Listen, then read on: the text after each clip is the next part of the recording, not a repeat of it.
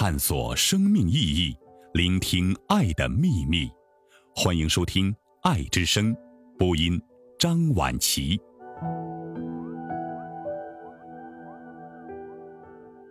真正的交情向来素淡。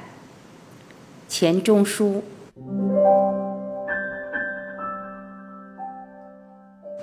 在我一知半解的几国语言里，没有比中国古语所谓“素交”更能表出友谊的骨髓。一个“素”字，把纯洁真朴的交情的本体形容尽致。素是一切颜色的基础。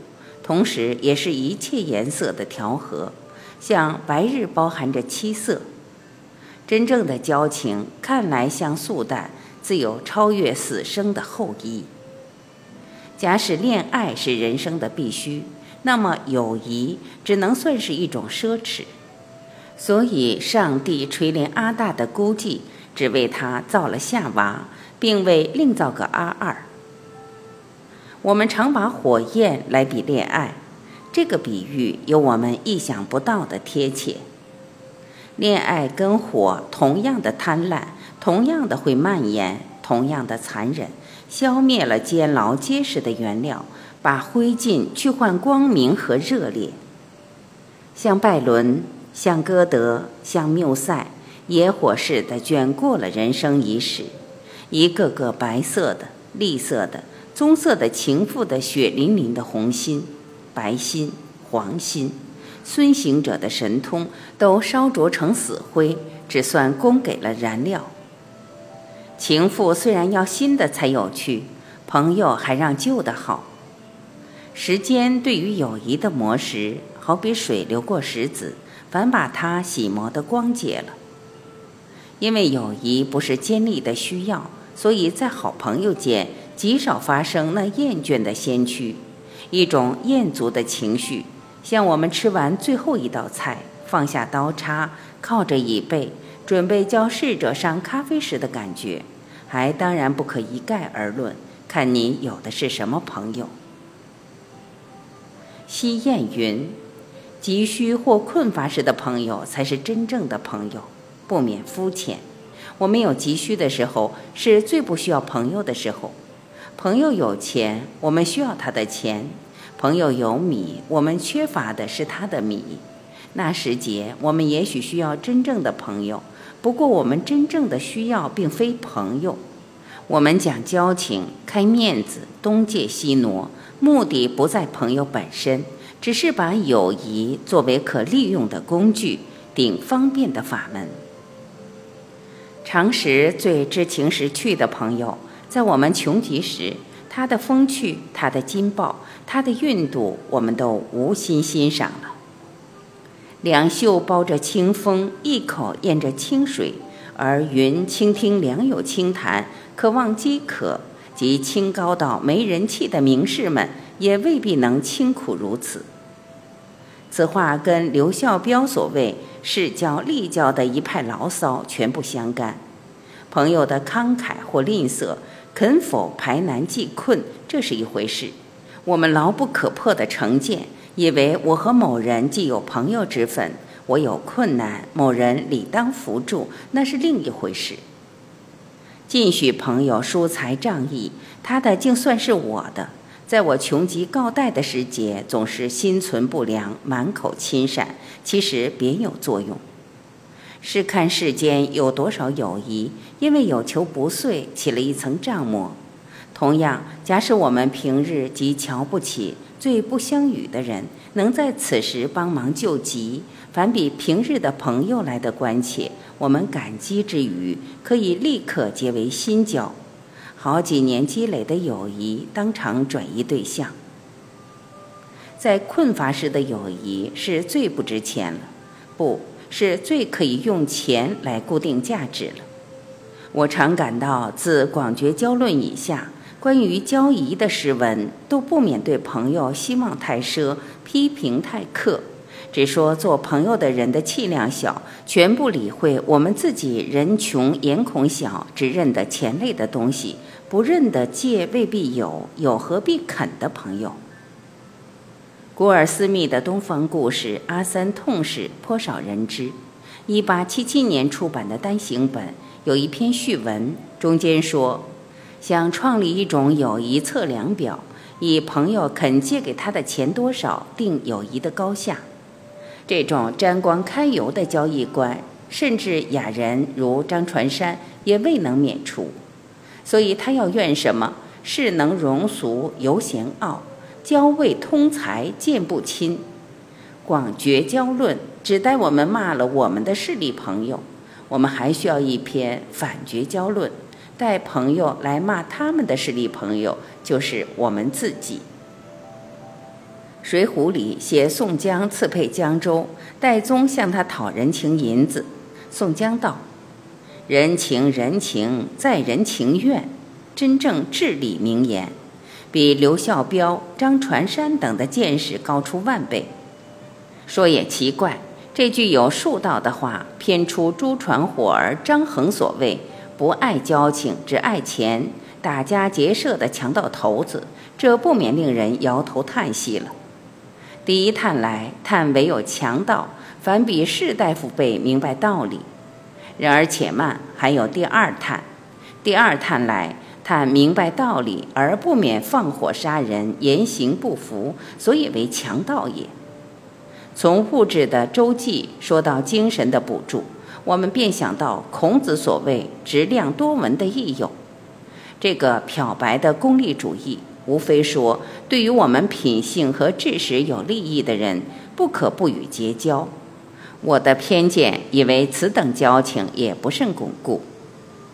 孔子把质量的益友跟变僻善柔的损友反衬，当然指那些到处碰得见的心直口快、规过劝善的少年老成人，生就斗蟋蟀般的脾气，一说一跳，护短非凡。为省事少气恼起见，对于习惯闲事的善人们，总尽力维持着尊敬的距离。不过，每到冤家狭路，免不了听教训的关头。最近涵养躬身，子路闻过则喜的境界，不是区区夸口，颇能做到。听质量的益友规劝，你万不该良心发现，哭丧着脸。他看见你惶恐胡处的表情，便觉得你邪不胜正，长了不少气势，带骂带劝，说得你有口难辩。然后几句甜话，拍肩告别，一路上欣然独笑。觉得替天行道，做了无量功德。反过来，你若一脸堆上浓笑，满口承认，他说你骂人，你便说像某某某等辈，不但该骂，而且该杀该剐。他说你刻毒，你就说岂止刻毒，还想下毒。那时候该他拉长了像烙铁熨过的脸，哭笑不得了。大凡最自负、心直口快、喜欢归过劝善的人。像我近年来所碰到的基督教善男信女，同时最受不起别人的规劝，因此你不大看见质量的人彼此间会产生什么友谊？大约直心肠颇像几何学里的直线，两条平行了，永远不会结合。多闻的益友也同样的靠不住，见闻多、己诵广的人，也许可充顾问，未必配做朋友。除非学问之外，他另有引人的魔力。德白洛斯批评伏尔泰道：“别人敬爱他，无非为他做的诗好，却乎他的诗做的不坏。不过我们只该爱他的诗，言外之意当然是我们不必爱他的人。”我去年听见一句话更为痛快：一位男朋友怂恿我为他跟一位女朋友撮合。生平未做媒人，好奇的想尝试一次。见到那位女朋友，声明来意。第一项先说那位男朋友学问顶好，正待集合科学方法的述说第二项、第三项。那位姑娘清冷的笑道：“假使学问好，便该嫁他。大学文科老教授里有的是官夫。”这两个例子对于多文的益友也可应用。譬如看书，参考书材料最丰富，用处最大，然而极少有人认为为伴侣的读物。宜德日记有个极妙的测验，他说：关于有许多书，我们应当问：这种书给什么人看？关于有许多人，我们应该问：这种人能看什么书？照此说法，多闻的益友就是专看参考书的人。多闻的人跟参考书往往同一命运，已经用过，仿佛挤干的柠檬，嚼之无味，弃之不足惜。这并不是说朋友对于你毫无益处，我不过解释，能给你身心利益的人未必就算朋友。朋友的益处不能这样沾斤拨两的讲。真正的友谊的形成，并非由于双方有意的拉拢，带些偶然。带些不知不觉，在意识层底下，不知何年何月潜伏着一个友谊的种子。咦，看他在心里透出了萌芽，在温暖固密、春夜一般的潜意识中，忽然偷偷地钻进了一个外人。哦，原来就是他。真正友谊的产物，只是一种渗透了你的身心的愉快。没有这种愉快。随你如何质量多闻，也不会有友谊。接触着你真正的朋友，感觉到这种愉快，你内心的比吝残忍自然会消失，无需说教式的劝告。你没有听过琼东深夜壁炉烟囱里呼啸着的风声吗？像把你胸怀间的郁结体贴出来，吹荡到消散，然而不留语言文字的痕迹，不受金石丝竹的束缚。百读不厌的黄山谷茶词说的最妙，恰如灯下故人，万里归来对影。口不能言，心下快活自省。以交友比吃茶，可谓确当。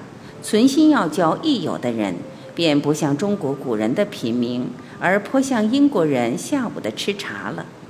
浓而苦的印度红茶，还要方糖牛奶，外加面包、牛油糕点。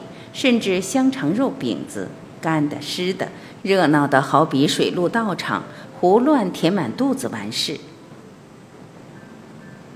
在我一知半解的几国语言里，没有比中国古语所谓“素交”更能表出友谊的骨髓。一个“素”字，把纯洁真朴的交情的本体形容尽致。素是一切颜色的基础。同时，也是一切颜色的调和，像白日包含着七色。真正的交情看来像素淡，自有超越死生的厚谊。假使交易不谈儿女，那就是恋爱或者柏拉图式的友情了。中国古人称夫妇为逆友，也是体贴入微的隽语，外国文里找不见的。所以，真正的友谊。是比精神或物质的援助更深微的关系。蒲伯对鲍林白洛克的称谓极有斟酌，极耐寻味。哲人、导师、朋友，我有大学时代五位最敬爱的老师，都像蒲伯所说，以哲人、导师而更做朋友的。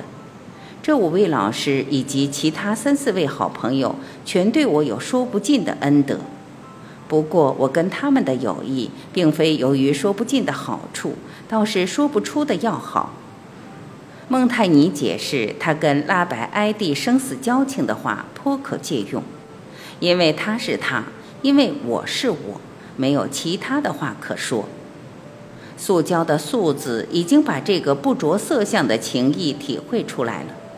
口不能言的快活，也只可采用无字天书的做法去描写吧。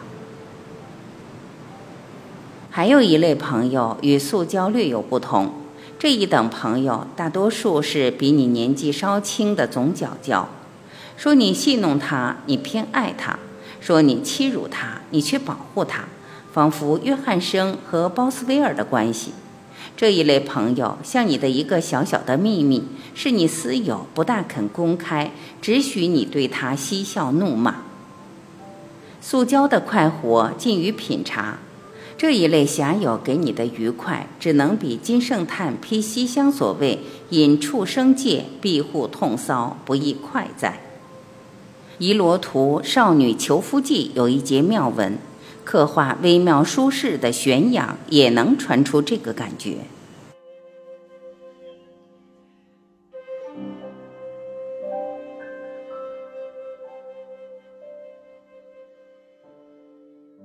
感谢聆听，我是婉琪，再会。